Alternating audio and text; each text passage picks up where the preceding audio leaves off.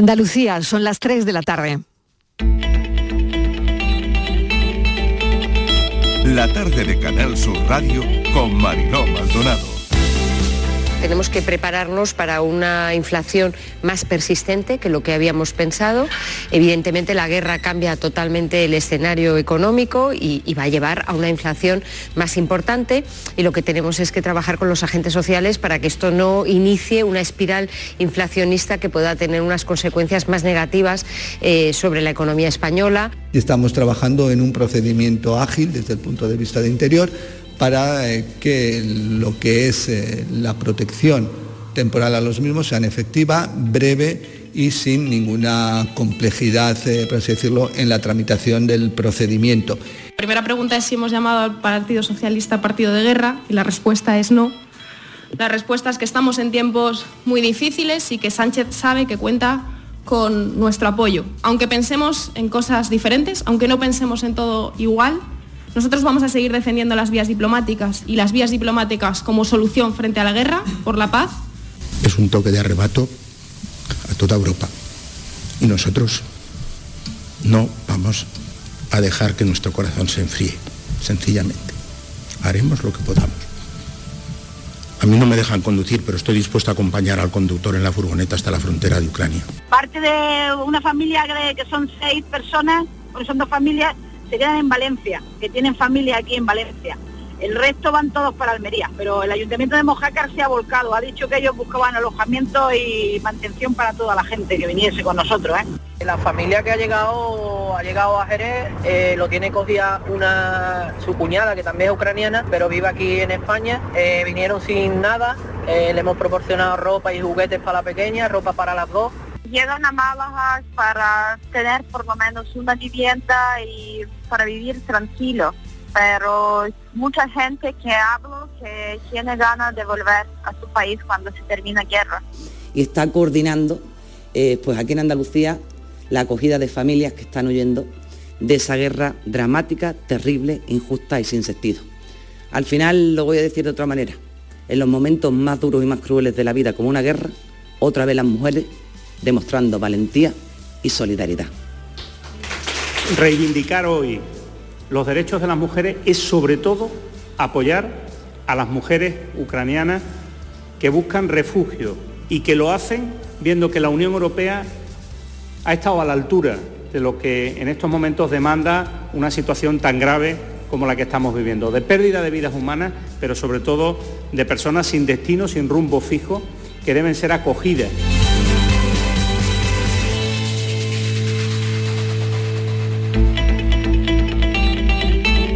La tarde de Canal Sur Radio con Mariló Maldonado.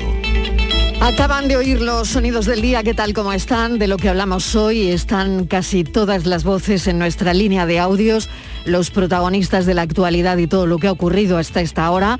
El lunes se ha estrenado con algo de lluvia en la parte más oriental de Andalucía, menos sol hoy en general. De la pandemia, 283 casos por cada 100.000, ha subido tres puntos la incidencia, 17 fallecidos en Andalucía, 10.000 dosis de Novavax han llegado, quinta vacuna, ya saben, autorizada en la Unión Europea contra el coronavirus. Segunda semana, día 12 de guerra en Ucrania.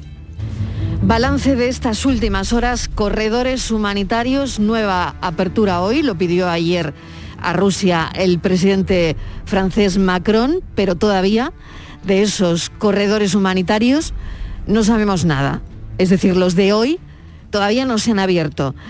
Estamos aprendiendo que una guerra es una guerra, que no ha cambiado nada en un siglo.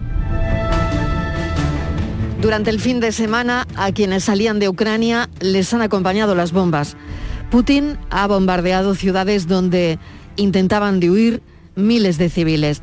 Los bombardeos en Irpin han sido terribles. Hoy lo vemos en todas las portadas de prensa, una maleta y una familia que muere en la huida. Son las portadas de hoy de los diarios en papel. Durante el fin de semana los corredores humanitarios han fracasado y de hecho no sabemos nada del corredor humanitario de hoy. No han servido porque Rusia no ha respetado ningún corredor. El presidente ucraniano dice que los bombardeos llegarán a Odessa, eh, familias exhaustas, estamos viendo imágenes muy duras. Según Naciones Unidas, millón y medio de personas han huido del país en el mayor éxodo en Europa desde la Segunda Guerra Mundial. Ahora que les hablo, casi eh, la cifra que se está barajando es de casi dos millones de personas. Las consecuencias para la economía se dejan sentir en los precios desbocados. Estamos en una espiral inflacionaria en plena recuperación por la pandemia. Hoy la luz, la más alta de la historia, 442,54. Mañana, 545 euros. Mañana, 700 euros entre las 7 y las 8 de la tarde. El escenario no es nada optimista. Reunión en unas horas entre Rusia y Ucrania. Rusia asegura que habrá un alto el fuego inmediato, esto lo acabamos de conocer hace unos instantes, si Ucrania cede Crimea y reconoce la independencia de Donetsk y Lugansk. Esta es la última hora, así que en unas horas reunión de nuevo entre Rusia y Ucrania. ¿Qué serviría para llevar a Putin a una Corte Penal Internacional? Es lo que vamos a hablar a continuación y es donde nos vamos, nos vamos a detener. ¿Un tribunal puede hacer pagar a Putin lo que está haciendo? ¿Hay que elegir entre guerra en Ucrania o palabras mayores, Tercera Guerra Mundial? Los ataques contra civiles, los informes del uso de ciertas armas, todo esto se, está recopilando, pero ¿servirá? Los organismos internacionales tienen que investigar los crímenes de guerra. La diplomacia sigue jugando en varias bandas, pero nadie le ha arrancado a Putin un acuerdo para parar la, invasión ni para parar la escalada militar. Biden, el presidente de Estados Unidos, está trabajando con Europa por la dependencia del gas ruso y buscar salidas a lo que ya llaman chantaje energético. España ya se ha puesto manos a la obra y acaban de llamar a Argelia. En la ONU, en Nueva York, hay reunión del Consejo de Seguridad, hay reunión en Viena con la Agencia Internacional de la Energía Atómica, cumbre europea de los 27 presencial jueves y viernes, y veremos qué pasa con la adhesión de Ucrania a Europa. Putin tenía algunos objetivos. El primero, invasión rápida en Ucrania. No parece que sea muy rápido. Y que la Unión Europea se dividiese. Bueno, pues fracasa en esto y por ello parece que fuego a discreción contra la protección civil más amenaza nuclear. Los corredores siguen sin funcionar pero, por cierto, buena parte de la ciudadanía rusa que no lo apoyan, ahora mismo, indefensa. Bienvenidos a la tarde.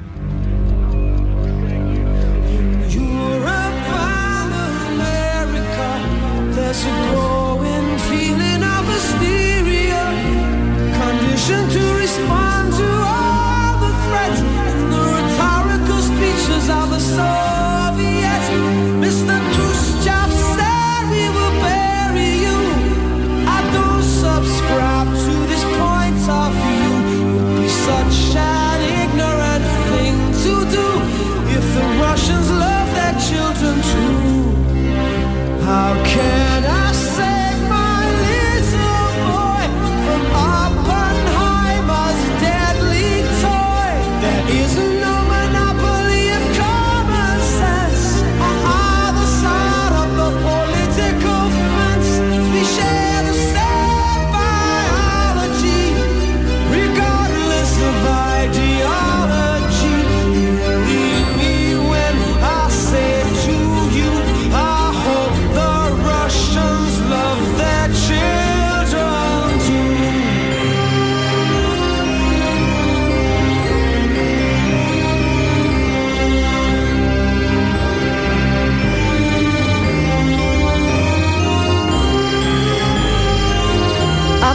fíjense, esta canción de Sting que se llama Rusos, Russians, 1983. Además de haber sido el año en que la banda Police se disolvió, fue el año en el que el mundo estuvo en peligro. Fue el año más caliente de la Guerra Fría. El tristemente célebre botón rojo estuvo a punto de ser oprimido, pulsado. La amenaza de una destrucción nuclear simultánea entre Estados Unidos y la Unión Soviética se resumió en unas siglas MAD, MAD, Mutual Assured Destruction, que en castellano es destrucción mutua asegurada. MAD en inglés significa loco. Nunca una sigla fue tan literal del estado de cosas que representaba entonces. Pero esta canción vuelve, viaja de la Guerra Fría a la invasión rusa a Ucrania. Rusos, Sting.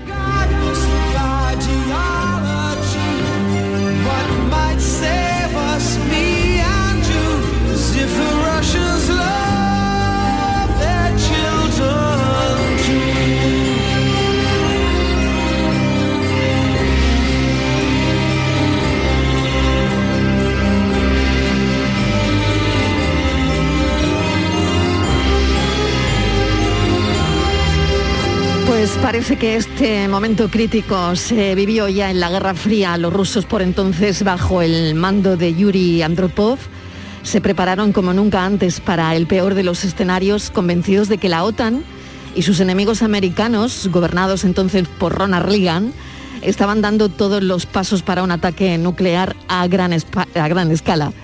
Y fíjense, mientras todo esto sucedía, se hizo esta canción y ahora la canción parece que vuelve de nuevo. Es increíble, la verdad. Es increíble la escalada de tensión y lo que estamos viviendo.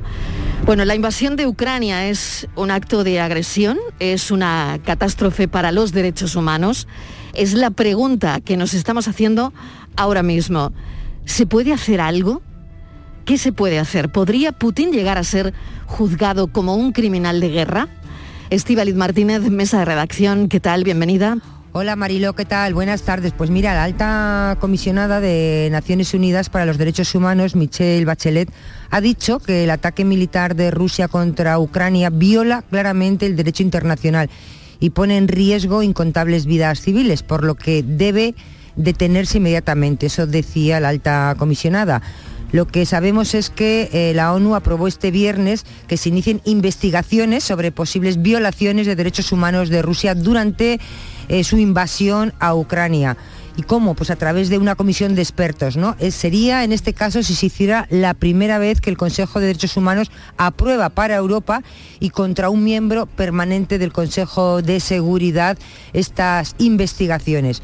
Lo que se sabe, Marilo, y está claro es que Putin está en el punto de mira de la sociedad y la condena es casi unánime tras su decisión de invadir Ucrania y sobre todo por la, bueno, las atrocidades sobre la población civil que estamos viendo. Pero de ahí, dicen algunos expertos, de ahí haberlo sentado en un banquillo, concretamente en la Corte Penal Internacional de la Haya, pues dicen que puede haber un trecho, ¿no? Eh, así que nos preguntamos si Vladimir Putin podría ser juzgado en este tribunal de la Haya o podría salir Mariló totalmente impune de este conflicto armado contra, contra Ucrania. Son muchas las voces, Mariló, que se van alzando y que vamos escuchando de Putin y, y, su cruzada, pero no sabemos si podría ser juzgado en un, en un tribunal y tampoco sabemos si está violando claramente el derecho internacional. Como no sabemos nada de esto, siempre buscamos a expertos, personas que nos puedan dar, arrojar algo de luz a los distintos escenarios que estamos viviendo ahora mismo. Hemos contactado con Ana Salinas, es catedrática de Derecho Internacional Público, ya fue asesora jurídica del Consejo de Europa en materia de terrorismo, jueza ad hoc del Tribunal Europeo de Derechos Humanos de Estrasburgo. Señora Salinas, bienvenida, gracias por atender nuestra llamada. Hola, buenas tardes, gracias a vosotros. ¿Qué le parece lo que estamos viviendo Y, sobre todo, bueno, lo que nos preguntamos, la, primera pregunta es, eh, ¿podría Putin llegar a ser juzgado como un criminal de guerra? Bueno, me parece un horror como a cualquier persona en su sano juicio le parece y si podría llegar a ser juzgado, eh, hay, hay, hay algún pequeño rayo de esperanza. Es cierto que el acceso a la Corte Penal es tortuoso si una potencia no es parte, un Estado no es parte en el estatuto, como no lo es. Eh, no lo son ni Ucrania ni Rusia. Pero es cierto que Ucrania hizo dos declaraciones, por eso el fiscal de la Corte Penal ha decidido, a petición de 39 estados, entre los que se encuentra España, ha decidido abrir formalmente investigaciones, ya venía haciendo gestiones desde diciembre del 21, ha decidido, y lo ha hecho público en un comunicado, que abre investigaciones formales para ver si puede eh, iniciar procedimientos contra, contra aquellos que puedan ser responsables en el gobierno de Putin de esta agresión, puesto que el crimen de agresión es un crimen de competencia de la Corte, porque Ucrania, eh, que no es parte, sí que aceptó la jurisdicción de la Corte Penal en 2013 con un tiempo limitado para que pudiera pronunciarse la Corte sobre posibles crímenes de guerra ocurridos y crímenes de lesa humanidad ocurridos en los acontecimientos de la ocupación de Crimea y de las dos repúblicas del Donbass. Eh, y luego hizo una segunda declaración en febrero del 14 que no tiene eh, límite de tiempo, es decir, mientras que la primera era para unos meses solo, reconociendo competencia a la Corte en esos meses, en la segunda no hay límite de tiempo. Y eso es lo que dice el, el, fiscal de la Corte Penal, que en base a que Ucrania no habría cerrado esa competencia de la jurisdicción o la jurisdicción de la Corte en ese, en ese periodo en adelante, porque no se cierra la fecha, en adelante, que el crimen de agresión está previsto y que hay informaciones muy inquietantes y la estamos viendo cada vez más mm. inquietantes, más frecuentes, más claras de violación de los convenios de Ginebra, el derecho internacional humanitario y de comisión de crímenes tanto de guerra como de lesa humanidad por atacar a la población civil, pues quizás podría, eh, por vía del artículo 12.3 del estatuto, podría intentar eh, plantear una demanda ante la Corte, porque la otra vía sería mediante mm, petición del Consejo de Seguridad, que no se va a producir desde luego, no ahora, puesto que Rusia es miembro permanente y tiene derecho de veto. Por lo tanto, em, sería eh, todo esto que usted nos ha contado, sí que serviría para llevar a Putin ante una Corte Penal Internacional. Sería una forma, de alguna forma de intentarlo. No es claro, es digamos que es un argumento jurídico difícil, eh, difícil de aceptar por parte de otros estados, comprometido para la Corte porque abriría una vía muy novedosa de interpretación del estatuto. Ya saben que los tribunales internacionales son conservadores porque dependen un poco de la aceptación de los estados. Un tribunal internacional que sea muy osado y vaya abiertamente en contra de intereses de ciertos estados, pues puede acabar encontrándose con que le retiran el reconocimiento de la competencia y que no pueden de, de facto luego actuar, con lo cual suelen ser bastante conservadores, pero, pero sí que podría, eh, digamos que argumentos jurídicos ahora mismo alguno habría, un argumento que sería la primera vez que se invocase, que sería novedoso, pero quizás por esa vía se podría intentar. Claro, es lo que le iba a preguntar, señora Salinas. Esto no ha ocurrido nunca en Europa, pero o sea, no ha ocurrido jamás, pero los, mm, bueno, eh, ahí está, ¿no? Todo lo que está ocurriendo, los ataques contra civiles, los informes del uso de ciertas armas y, todo esto me imagino que se está recopilando, ¿no? Mm, luego, aparte de que esos organismos internacionales investiguen los, los crímenes de guerra, ¿no? Vamos a ver, ahora mismo hay varias vías abiertas porque Rusia es parte en una serie de tratados internacionales de protección de derechos humanos que le obligan a respetar el contenido de esos tratados, ¿no? Pero no lo está respetando ahora mismo, ¿no? No, evidentemente no lo está respetando, con lo cual por eso el Consejo de Derechos Humanos ha abierto uh, ha aprobado la, apertura de una investigación el viernes pasado, eh, pues el Consejo está formado por 47 miembros, 32 votaron a favor, solo dos en contra, Rusia, la propia Rusia, y Eritrea. Eh, en la Asamblea General de Naciones Unidas solo cinco estados han, votado a favor de Rusia, incluida la propia Rusia. El Consejo de Derechos Humanos ha decidido abrir esa investigación. Eh, Rusia está violando el Pacto de Derecho Internacional de, Pacto Internacional de Derechos Civiles y Políticos, que tiene un comité que tiene capacidad para recibir demandas individuales. y que empezará a recibirlas en breve, es parte en el Convenio Europeo de Derechos Humanos, igual que Ucrania, y está violando claramente derechos no solo de los habitantes de, Ucrania, sino que está violando derechos de su propia población, porque no permite, por ejemplo, a los propios rusos manifestarse en contra de esta guerra. Ha, impuesto la censura a sus propios medios y, por supuesto, a los medios extranjeros. O sea, está violando claramente disposiciones que son obligatorias, según el convenio, entre dos partes contratantes, Rusia y Ucrania. Claro, con lo cual puede ser denunciada. De hecho, lo está haciendo ya por los acontecimientos del Donbass.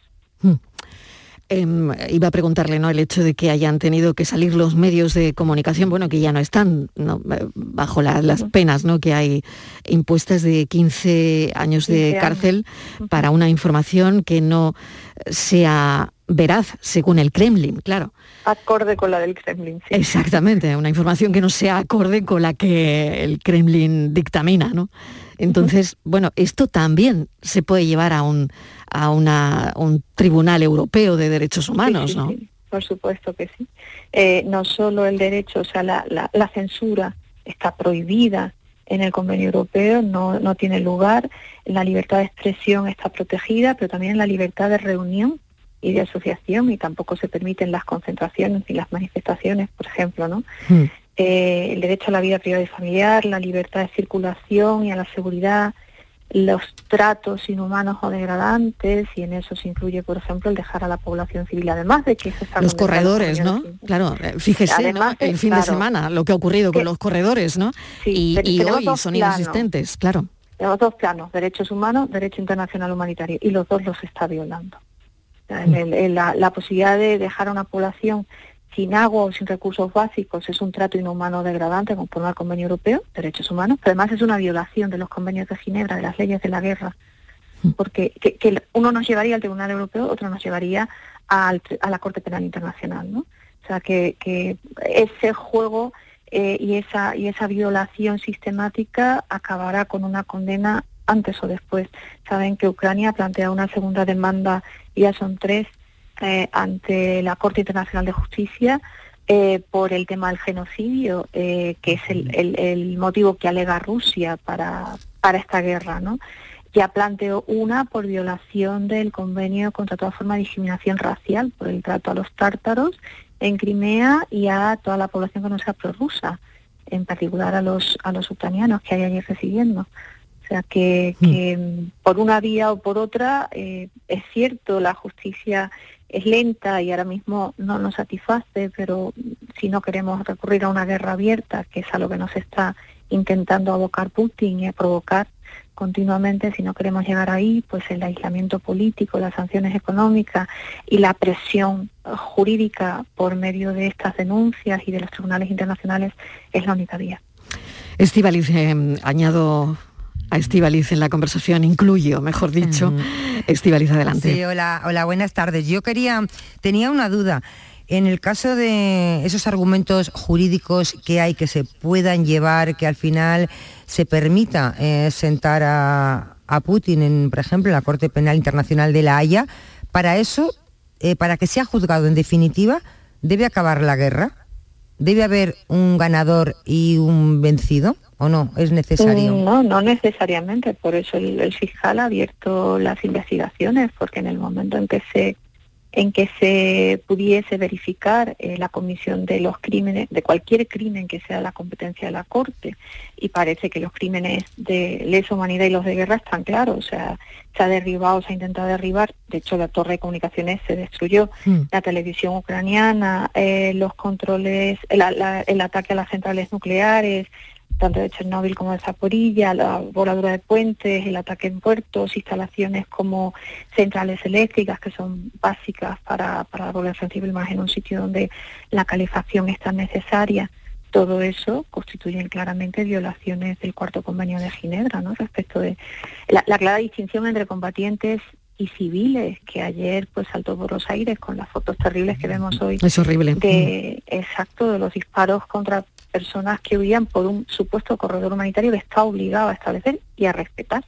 Sí, otra, sí otra cuestión más. Y Putin, que hemos visto que no responde a nada, no... Eh, ve la vía diplomática, no escucha a nadie. ¿Cómo se le sienta a este señor en el banquillo? No, esa, la única forma es que saliese de Rusia, claro. Mm, Cosa que es difícil. Durante la guerra evidentemente no lo va a hacer. Después de la guerra, pues en caso de acordarse una denuncia contra él, pues sería, eh, si su gobierno no lo entrega, que, Que no lo entregaría, de quedarse seguro. en el gobierno no lo entregaría o de cambiar el gobierno, habría que ver si lo entregaría, porque ahí tenemos todavía a Serbia, que le cuesta mucho colaborar en la entrega todavía de personas responsables de la guerra de los Balcanes, habría que ver si lo entregase, pero que no podría salir de su territorio porque podría entregársele eh, por parte de otro estado don- allí donde apareciera, ¿no?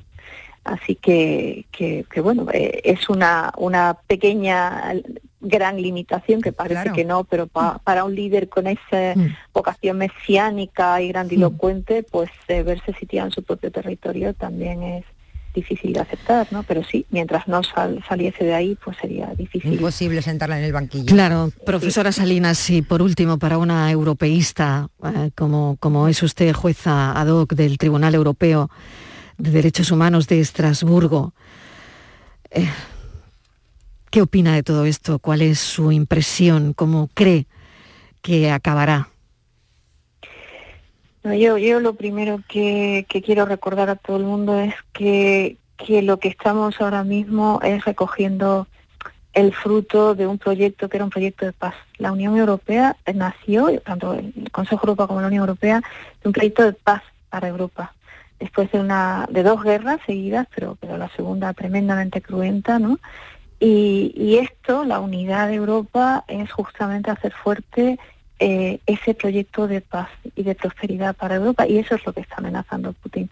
Más allá de querer volver a un sistema de bloques, de una, de una ideología prosoviética de la época, más allá de todo eso, lo que Putin no acepta es que ningún Estado que linde con su frontera vuelva su rostro hacia el mundo occidental, hacia el desarrollo, hacia la prosperidad, hacia la libertad, hacia un sistema democrático y eso es lo que tenemos que defender como sea, como sea, porque en ello nos va la vida y nos va el futuro a nosotros, a todos los europeos. Profesora Salinas. ¿Cómo terminará? Mm. Yo espero que, que con una negociación diplomática, espero, y que ojalá que Ucrania no sea la víctima de esa negociación, sino que se sienta a negociar en igualdad de condiciones un acuerdo para todos.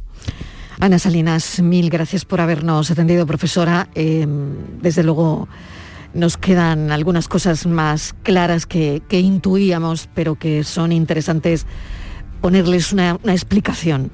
Gracias y un saludo. Gracias a ustedes, buenas tardes.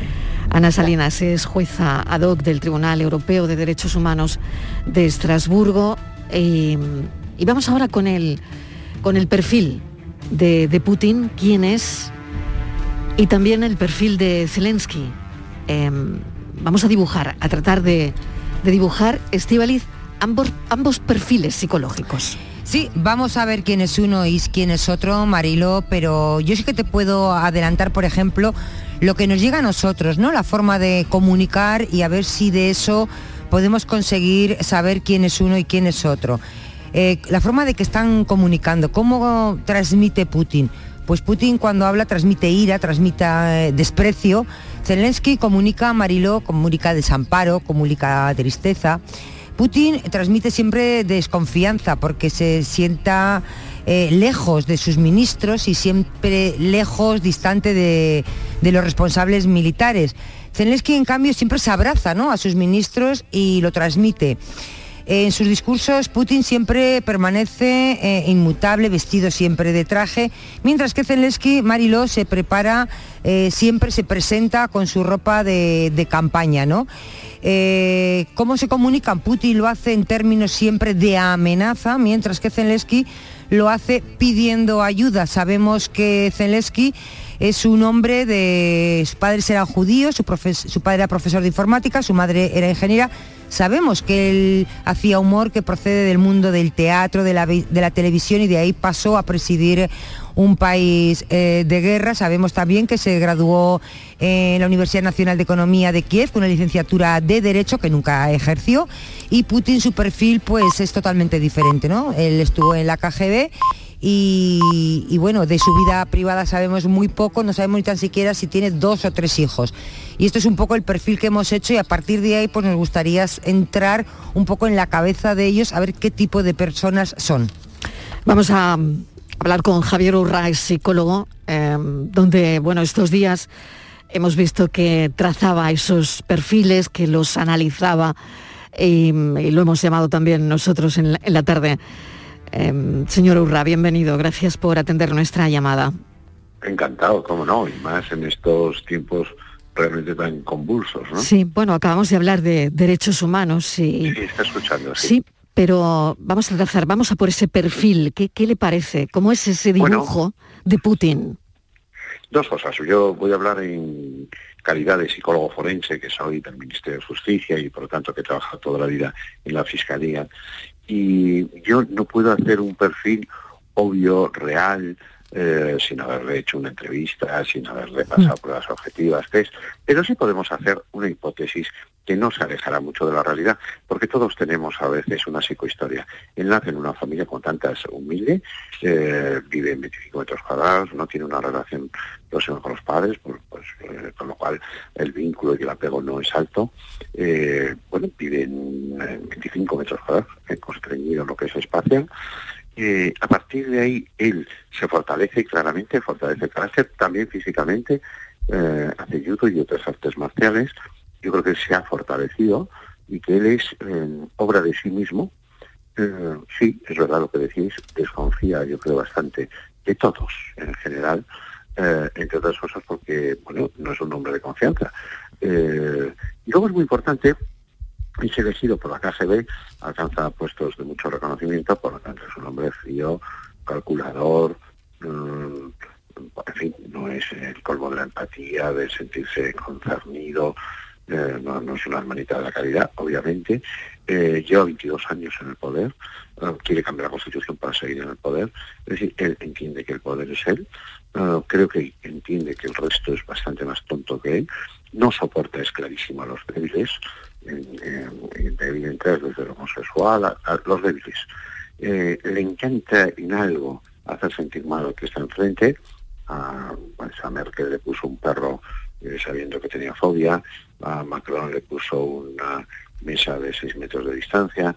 Eh, decís que está muy alejado de los suyos. Bueno, yo no sé si él cree que tiene una enfermedad inmune. Eh, inmune yo no sé si se ha hecho votos en la cara o está tomando un tipo de medicación eh, por, una hipotética neoplasis y entonces sabe que su futuro es más corto del que, pudiéramos creer. Esto ya es hipótesis sobre hipótesis. Lo que sí sabemos es que es muy narcisista, lo que sí sabemos es que tiene un complejo de virilidad y por lo tanto este contra caballo, pero con el torso descubierto, que si tiene que nadar, tiene que ser nadando en aguas heladas, es decir, lo que él entiende, cree que, cree que el mundo es muy débil eh, lo, demostró cuando eh, tuvo otros ataques que ha tenido ya anteriores. Él no ha cambiado ¿eh? en estos 22 años. creo que ve débil hasta cognitivamente al presidente Biden de Estados Unidos y ha hecho por lo que cree que tiene que hacer. Él ha unido su nombre al de Rusia y Rusia al del planeta. Cree que Ucrania les pertenece, que son primos hermanos y que se tendrían que haber abrazado a sus soldados. Y el otro día guardó un minuto de silencio por los suyos, por los suyos, por sus soldados, por los muertos, y aguantó, no sé si fueron 13 o 18 segundos. bueno, eh, son piezas ¿no? de, de, algo que es mucho más importante en la historia, y se apoya en las víctimas. Víctima Rusia de, de, un descalabro que fue la URSS, eh, como hizo Hitler, que, se basó en, la victimización de un pueblo alemán eh, por la Primera Guerra Mundial. Por lo tanto, líderes eh, muy duros, que tienen algunos trastornos, pero que no son enfermos mentales en absoluto. Es un enfermo mental, sabe lo que hace y hace lo que quiere hacer. Y yo, para acabar, lo único que diría como psicólogo forense, sí me llamó la atención la aceleración. Eh, entra en Ucrania y al día siguiente amenaza a Suecia y Finlandia. Y al día siguiente empieza a hablar de los temas nucleares. Esa aceleración... Hmm eh, es un hombre frío, digamos que me deja un interrogante que no sé muy bien contestar, porque entre otras cosas yo no sé si él cree que el pueblo lo aclama, lo adora, eh, le tiene O no le importa, ¿no? O no le importa directamente, ¿no? O, o cree que, No temen. Eh, no, no sé si él eh, le gustaría ser querido O no. prefiere ser temido. O temido, exacto, exacto. Sí, señor, sí, señor Urra, yo le quiero, por lo que está diciendo, hablaba de, mm, de que puede ser una persona, eh, no sé, eh, narciso con rasgos de psicopatía, por ejemplo. Sí, sin duda, eso he dicho, sí. Sí, totalmente, No, ¿no? no, rasgos, rasgos no. Totalmente, es clarísimamente es clarísimo. psicopático. Lo que ocurre tiene una dureza emocional incalculable, claro. Eh, ahora bien, eh, la única diferencia es que él tiene eh, pues, pues, un arma nuclear de, de destrucción masiva. Psicópatas, en muchos segundos, se calcula uno de cada mil, pero claro, el tema es que él está en un lugar donde los que están enfrente eh, le va a hacer ratificar lo que piensa y los que están a su lado nadie se atreve. El otro día uno de sus grandes responsables dijo dos preguntas, una incertidumbre, y ahí sí, él eh, se giró sobre eh, la posición en la que estaba y lo ridiculizó delante de los demás. Por lo tanto, eh, bueno, eh, él- a él no se le va a convencer. Esto es lo único que yo, como psicólogo forense de 32 años trabajando en la fiscalía, entrevistando a algunos psicópatas, convencer no es posible. Vencerle sí, y desde luego yo, eh, a mí me va a escuchar, pero plantearía que hay que dejar una salida eh, digna a ese final porque si, si le pones contra la pared es realmente peligroso, sí. Sí, yo creo que otra cosita más, cuando una persona es un, por lo que le estoy escuchando, es un ser paranoico, cuando él detecta que quieren acabar con él, que lo quieren sentar en un banquillo, en un tribunal para juzgarlo, o que lo quieren matar, o no sé, leía esta mañana que había un magnate ruso en Estados Unidos que había ofrecido no sé cuánto di- dinero por él, eh, cuando lo quieren envenenar, todas esas cosas que se puede hacer en la cabeza, entonces se puede convertir más peligroso y ojo, usted hablaba porque tiene acceso a ese arsenal nuclear, concretamente el mayor arsenal del mundo, claro. Se puede hacer peligroso y eso es terrible. Sí, sí, sí, sí, sí, claro, claro. Todo lo que no sea conseguir lo que él quiere, él es como el matón que entra en un lugar. Imaginemos un niño, ¿verdad? Que es el matón y llega a clase y coge a uno más pequeñito y le machaca y le quita el bocata y le pega y le pega y le pega. Y dice, a partir de ahora vienes todos los días y metes algo de dinero en tu casa y además me traes el bocata. ¿Qué pasa con el resto del mundo? Que miramos y decimos, uy, esto no debe ser, pero bueno, no, no, no vamos a intervenir. Claro, esto un día, dos, tres, llega un momento que la población, además ahora con los nuevos medios de comunicación, la propia sociedad se enerva y dice, oye, esto no puede ser, esto es una, eh, un abuso, esto no es una guerra, esto es una invasión en toda regla, oye, esto es Además empieza por aquí, no sabemos dónde va a acabar. Europa es vieja, pero sabe lo que ha pasado con las guerras mundiales, se sabe dónde empiezas, pero dónde no acaba, ya lo dijo Churchill, ¿no? Entre la dignidad y la indignidad hay un paso y al final tú tienes que ver cuál es ese límite. Yo creo que Europa se ha sorprendido, yo creo que nos hemos sorprendido todos de la respuesta hoy por hoy tan unánime. Eh, yo creo que él quizá no había calculado tanta resistencia de los ucranianos, eh, pero como muy bien apuntas, eh, si él cree que le pueden envenenar, que pueden intentar matarle como se intentó con Hitler, que no lo consiguieron y todos los que lo intentaron murieron. bueno, esto cualquier oyente lo puede pensar. Si tú crees que te van a matar, te haces más peligroso, ¿no? Porque, porque yo no creo que tenga mucha preocupación tampoco exactamente por su vida, sino por su causa. Lo importante es la causa, y la causa es la URSS. Y la URSS va unido eh, a, su nombre, y, esto unido al planeta. Y, si la URSS no consigue lo que ha de conseguir, pues ¿por qué le va a importar el resto? ¿no? Eh, ese pensamiento que es muy, muy eh, inflexible, muy rígido, es muy difícil de trabajar con ello porque eh, luego la mentira y otras artimañas las utiliza. A mí me daba hasta un punto de ternura el otro día Macron cuando dijo nos ha engañado, nos ha engañado. Ya, claro. Eh, bueno, es que este tipo Lo ha hecho desde el principio, además. Vamos con el otro perfil, que nos queda ya Sí, muy poquito tiempo, el de Zelensky, de Tengo mon- muy poco que decir. claro, de monologuista, de monologuista de, de televisión a presidir un país en guerra. Bueno, yo, yo ahí tengo muy poco que decir porque la verdad es que no lo he analizado, no lo he estudiado, Mm. no lo he hecho el perfil. Eh, bueno, le ha tocado ser un héroe. eh, hay gente que, que, tiene madera de héroe y hay que no. A él le ha tocado ese papel. Eh, bueno, como dijiste muy bien en la presentación, es un hombre que sabe manejarse bien ante los medios, coloca unos mensajes muy poderosos, no lloriquea, pero sin embargo sí solicita y exige a, a, todo lo que es el espectro internacional, uh, pues que no dejen bombardear su país, responsabiliza de las muertes en gran medida también. Y entonces, de pronto ha notado que, que el mundo le llama, que el mundo le hace líder. hoy Madrid va a, a, darle un nombre delante de la Embajada de Ucrania. Y, mm. bueno, y está en ese sitio, justo como muy bien decíais, agrupado con los suyos, mm. Eh, haciendo piña, eh, porque, porque ahí sí que es estar todos juntos para intentar salvar una situación que es eh, algo mucho más poderoso. Mientras que Putin lo que cree es que va a vencer por aplastamiento. Eh, lo que ocurre es que Putin mmm, si ve que la cosa no funciona así, va a ir a más. Y no olvidemos que el otro día uh, se lanzaron uh, con los armamentos contra una central Mm. nuclear. No, no lo olvidamos. Calculado. Claro, claro, está No todo lo calculado. olvidamos, no, Javier. Lo sé, no lo sé si está No lo olvidamos, sí. pero el riesgo existe, claro. Javier Urra, mil gracias por habernos por acompañado esta tarde un rato más sobre bueno, el perfil de, de esta persona que nos está volviendo del revés. Bueno, muchísimas gracias, un saludo. Un abrazo muy fuerte. Ya saben los oyentes que Andalucía pone todos los medios al alcance para alojar, acoger, atender a refugiados ucranianos. Ya empiezan a llegar a Andalucía algunos autobuses. Enseguida vamos con ello después de mm, la publicidad. La tarde de Canal Sur Radio con Mariló Maldonado. También en nuestra app y en canalsur.es. Sevilla. Canal Sur Radio. Vuelve Film Symphony Orchestra con su nueva gira Fénix. Un apasionante espectáculo con el que resurgirás de tus cenizas. Un emocionante viaje musical a través de las mejores bandas sonoras de todos los tiempos. 18 de marzo, Fibes, Sevilla. Ya a la venta en filmsymphony.es.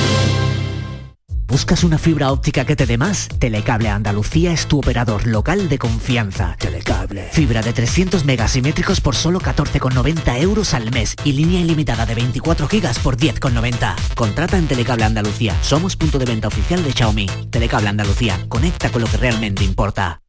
Compra en tu barrio, compra cerca, siente Macarena. Y la Asociación de Comerciantes de Macarena hemos preparado para ti grandes sorpresas y regalos. Repartimos mil euros en cheques de consumo. Compra cerca, siente Macarena. Promueve Asociación de Comerciantes de Macarena. Financia Ayuntamiento de Sevilla. En la calle, en el trabajo, en casa o en cualquier lugar. El respeto y la igualdad siempre debe existir. La Delegación de Igualdad, Educación y Participación Ciudadana ha organizado una amplia programación para conmemorar el Día Internacional de la Mujer. Consulta las actividades en www.sevilla.org. La igualdad nos hace progresar. Recuerda, detrás de una mujer estamos todas. Había una vez un barquito chiquitito. Había una vez unas vacaciones únicas y había un momento único para reservar. Ahora, reserva ya tu crucero en la semana del crucero de viajes del corte inglés por solo 60 euros, pagando en seis meses y sin gastos de cancelación. Además, con el programa Confianza incluida, tu viaje con total tranquilidad.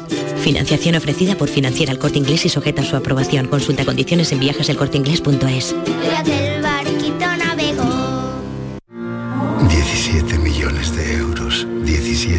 millones de euros. Tu hijo acaba de colocarte al gato para irse de puente, aunque tú eres alérgico a los gatos. Pero tranqui, piensa en 17 millones de euros. Extra Día del Padre de la ONCE. El 19 de marzo, 17 millones de euros. Extra Día del Padre de la ONCE. Compensa y mucho. A todos los que jugáis a la 11, bien jugado.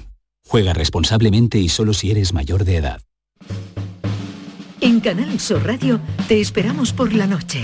En la noche de Canal Sur Radio con Rafa Cremades. Con las mejores sorpresas, la música, diversión y todo lo que ya sabes que tiene este gran club convertido en un programa de radio. La noche de Canal Sur Radio con Rafa Cremades. De lunes a jueves, pasada la medianoche. Quédate en Canal Sur Radio, la radio de Andalucía. La mañana de Andalucía con Jesús Vigorra es tu referencia en la radio. Con la última hora del día. Toda la actualidad. La información más cercana que buscas y el mejor entretenimiento. La mañana de Andalucía con Jesús Vigorra. Contigo desde las 6 de la mañana. Quédate en Canal Sur Radio. La radio de Andalucía. La tarde de Canal Sur Radio con Mariló Maldonado. Andalucía, ya saben los oyentes que pone todos los medios al alcance para alojar, acoger, atender a refugiados ucranianos. Ya empiezan a llegar a Andalucía autobuses. Eh, vamos a recapitular eh, toda la información que tenemos, Estivaliz. Sabemos que hay un autobús con 58 ucranianos eh, que llegará probablemente esta tarde, esta tarde noche a Sevilla, ¿no? Sí, Marilo, un autobús, sabemos también que muchos andaluces en sus coches de manera particular se han acercado hasta, hasta países eh, fronterizos con Ucrania para traerse eh, para Andalucía niños, huérfanos, niños con sus familias como tú decías, eh, Andalucía, donde residen 17.000 ucranianos, Mariló, pues se prepara para acoger refugiados. La respuesta de los andaluces, miremos a la provincia que miremos, hay que decir que es una cascada de solidaridad. Hoy se espera que llegue un autobús con 58 ucranianos. También hay otro eh, que va a llegar a Sevilla, Huelva. También hay otro autobús Mariló de 47 plazas, fletado por el malagueño Vicente Jiménez, que es un coleccionista de arte fenicio que también ha viajado en su coche hasta Croacia y desde allí ha coordinado una operación. Es un autobús que también va a llegar en próximos días y también ya está de camino, Mariló. Está muy cerquita, nos acordamos como el viernes hablábamos con un andaluz que viajaba, salía de su casa, ¿te acuerdas? Mm, destino a Rumanía para traerse un autobús. Bueno, pues ese autobús, Mariló, ya ha sido posible, ya eh, viene cargado de personas de Ucrania y viene camino de Andalucía. No sabemos exactamente ahora mismo, se supone que por la hora y por dónde ha salido tendría que estar llegando a Eslovenia. Vamos a preguntarle directamente porque queríamos que los oyentes no perdiesen comba de cómo está siendo este recorrido, el de Luis Miguel Martínez. Luis Miguel, bienvenido, ¿qué tal? Hola, buenas tardes. ¿Por dónde vas? Cuéntanos, cuéntanos. Pues mira, como bien decía Estivalita, hace unos 20 minutos que hemos entrado, hemos dejado Hungría atrás y hemos entrado ya en Eslovenia y ya pues enfilando hacia Italia, donde llegaremos en unas 5 o 6 horas aproximadamente y después pues recorrer todo el norte de Italia, entrar en la costa azul de Francia y ya llegar a, Perpiñán y la Jonquera en, Gerona para, para bajar hacia Barcelona, donde Dios mediante, eh, bajaremos a, todo del autobús a los niños que viajan a Madrid, Córdoba y Sevilla y eh, se subirán a un ave. Hay que, eh, me gustaría reconocer el, inmenso trabajo que está haciendo el equipo de Renfe en Barcelona. Ellos han montado un auténtico hub para refugiados ucranianos en, en España y desde allí están facilitando no solamente los billetes gratuitos, sino cosas mucho más importantes como es acompañamiento, hay voluntarios sanitarios que acompañan a los grupos, eh, vayan a Barcelona, perdón, a Zaragoza, Madrid, Córdoba, Sevilla, también con bolsas de comida incluso facilitar el acceso de los autobuses hasta la estación para que lleguen a tiempo. La verdad es que es encomiable el trabajo que, están haciendo allí. Luis Miguel, ¿a quiénes, ¿a quiénes llevas en el autobús? Pues mira, eh, tenemos a 33 niños, 33 niños que han estado ya en acogida en España, 33 niños que tienen una familia en Andalucía que, les quiere y a 10 que, pues bueno, bueno, te pierdo, te pierdo porque me imagino que vais en, marcha y la comunicación se entrecorta un poquito. Eh, decías que llevas a cuántos, 40 y 47 niños.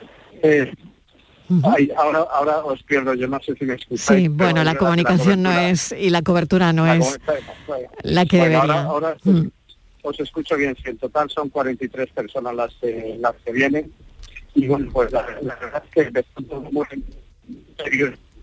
Hay que reconocer que llevan cinco como decimos vulgarmente. Bueno, intentaremos más tarde la conexión, Luis Miguel, porque no, no te oigo bien, no te oigo bien. Eh, a ver si a lo largo del programa podemos mejorar un poquito la, la, cobertura y seguimos hablando, porque bueno, son muchas preguntas las que tenemos, pero lo intentamos a lo largo de, a lo largo de la tarde. Em, Luis Miguel Martínez, gracias. Un saludo, buen viaje de vuelta. Intentamos conectar en un rato. Bueno, es, imposible la, conexión. Vamos con la foto del día. Virginia Montero, ¿qué tal? Hola, buenas tardes. La imagen de hoy es de Patrick Díez, fotógrafa, creadora y profesora de técnica fotográfica y lenguaje visual. Su fotografía la ha llevado al periodismo, a lo artístico y a la docencia. Reflexiona sobre la imagen fotográfica desarrollando ideas que conectan el taller, la obra y el relato periodístico. Actualmente se encuentra trabajando en su tesis doctoral sobre el fuera de campo de la imagen. Podemos encontrarla en el diario El Independiente de Granada, en la Escuela Faro de Fotografía y en el Caleidoscopio Fotográfico. Y ya saben nuestros oyentes que pueden ver la foto del día en nuestras redes sociales. En Facebook, La Tarde con Mariló Maldonado y en Twitter, arroba La Tarde Mariló. Ver si la posibilidad de habitar termina por convertirse en una imagen. Así ocurrió cuando no podíamos salir de casa la calle a través de la ventana ya no era un lugar, sino una imagen. Se cierran las puertas cuando el mundo nos es dado a distancia. No podemos pisar aquella hierba ni sentir la luz. No podemos protegernos de la lluvia. No podemos tocar la calle. Imagen esta que proviene de la imaginación, pero hay otra que ya no reside ni tan siquiera ahí no se liga con un recuerdo o un anhelo. Hablamos de la imagen que interactúa con la apariencia y que carece de absoluta proximidad. Su distancia resulta perversamente confortable. Es la imagen de la pantalla. Imágenes pantallecentes que a menudo se suceden mientras almorzamos y que rara vez suponen un encuentro.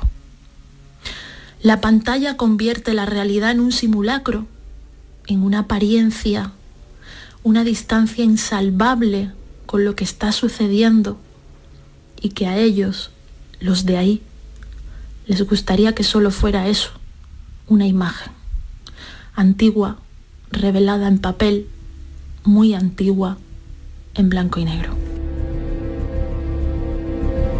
La tarde de Canal Sur Radio con Mariló Maldonado. Estos son nuestros teléfonos 95 1039 105 y 95 1039 16. Nos acompaña José María del Río en este Andalucía Pregunta edición de hoy lunes. José María, ¿qué tal? Bienvenido. Bien hallada Mariló, buenas tardes. Bueno, y sobre la mesa vamos a, poner, vamos a poner algunos asuntos también que tienen que ver con el derecho de familia y las herencias, Virginia. Pues sí, Mariló, hablamos de, la, de una posibilidad que existe en las herencias y que creo que no habíamos mencionado aquí, la renuncia traslativa, que es una fórmula que permite transmitir el derecho hereditario a otra persona, sea otro heredero o no. Ya hemos hablado aquí, como decimos, de las renuncias a una herencia, que además se han, multiplicado en los últimos meses, pueden ser por motivos económicos, otras cuestiones, pero existe también esta posibilidad que tiene sus ventajas y sus inconvenientes, José María. Bueno, ventaja, que uno de los herederos percibe más de la herencia. Es decir, si un heredero eh, forzoso renuncia a su tercio, a su parte correspondiente de su tercio de legítima, el otro heredero que la acepta será beneficiario. Es decir, recibe más aportación de la herencia, de los bienes hereditarios. Ahora bien, normalmente eso puede generar un problema fiscal.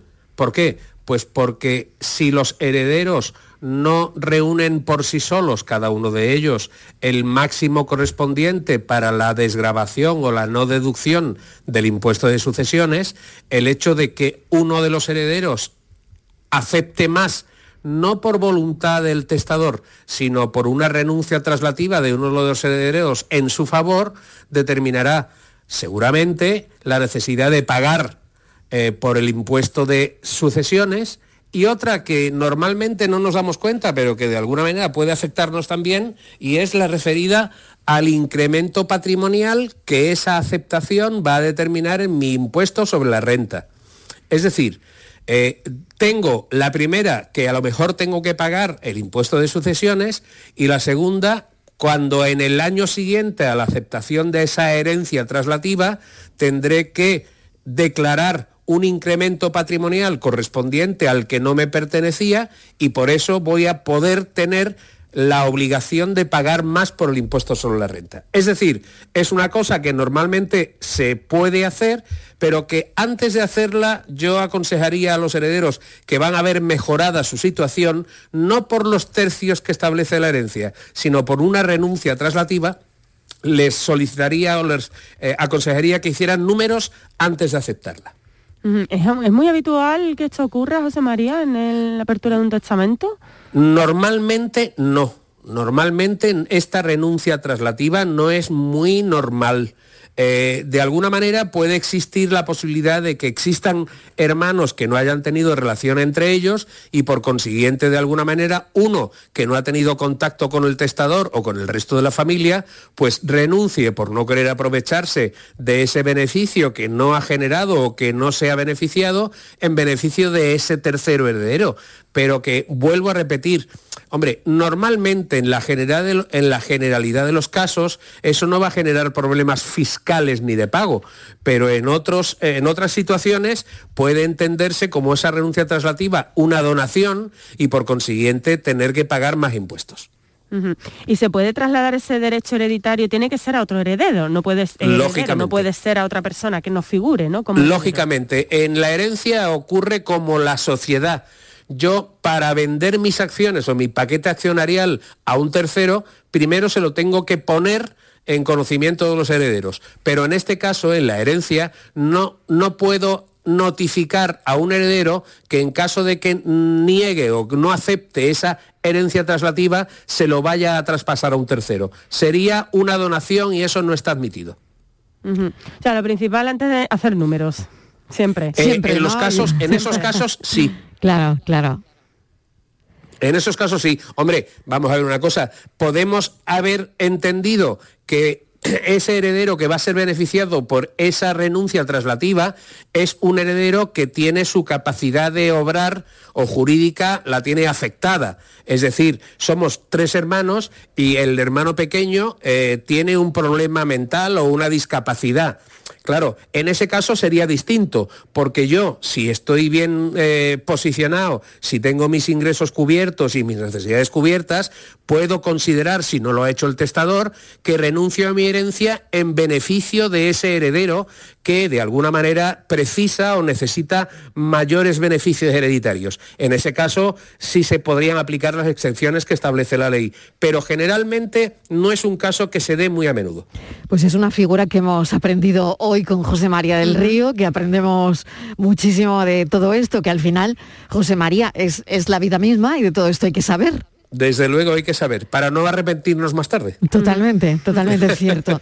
Bueno, José María, te agradecemos como siempre que hayas estado con nosotros en el programa. La semana que viene más. Hay un tema que podría estar muy bien para el lunes que viene.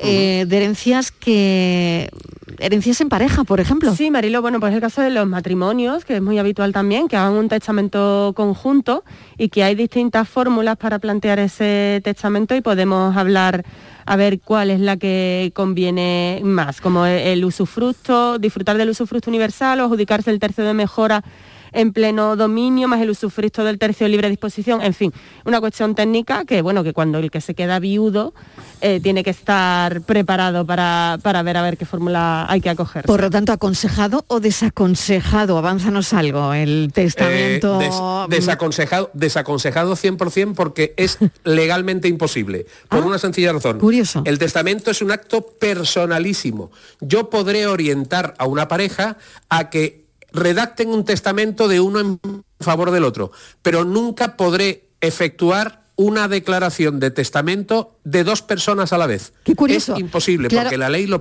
lo- lo prohíbe. Esto no es como lo de Hacienda, que No, puedo hacer esto de la declaración conjunta. la Eso declaración mismo. conjunta. El testamento no ocurre para nada igual. ocurre igual. Bueno, muy Imposible. bien. Pues nos ha quedado meridianamente claro. Muchísimas gracias, José María del Río. Venga, vosotras. Un beso. ¿Qué haríamos sin Buenas José tardes. María del Río, eh? Uf, madre mía. Qué lío tendríamos Madre mía, todos los días. mía. Qué lío, de verdad, qué lío. Bueno, gracias, un beso. Venga, en hasta un la semana. Otro beso para vosotras. también otro para ti. En un momentito llegamos a nuestro café de las cuatro, nuestro cafelito y beso. Y no se pierdan el tema de hoy, que yo creo que nos va a dar mucho juego. Hasta ahora, Virginia. Hasta ahora.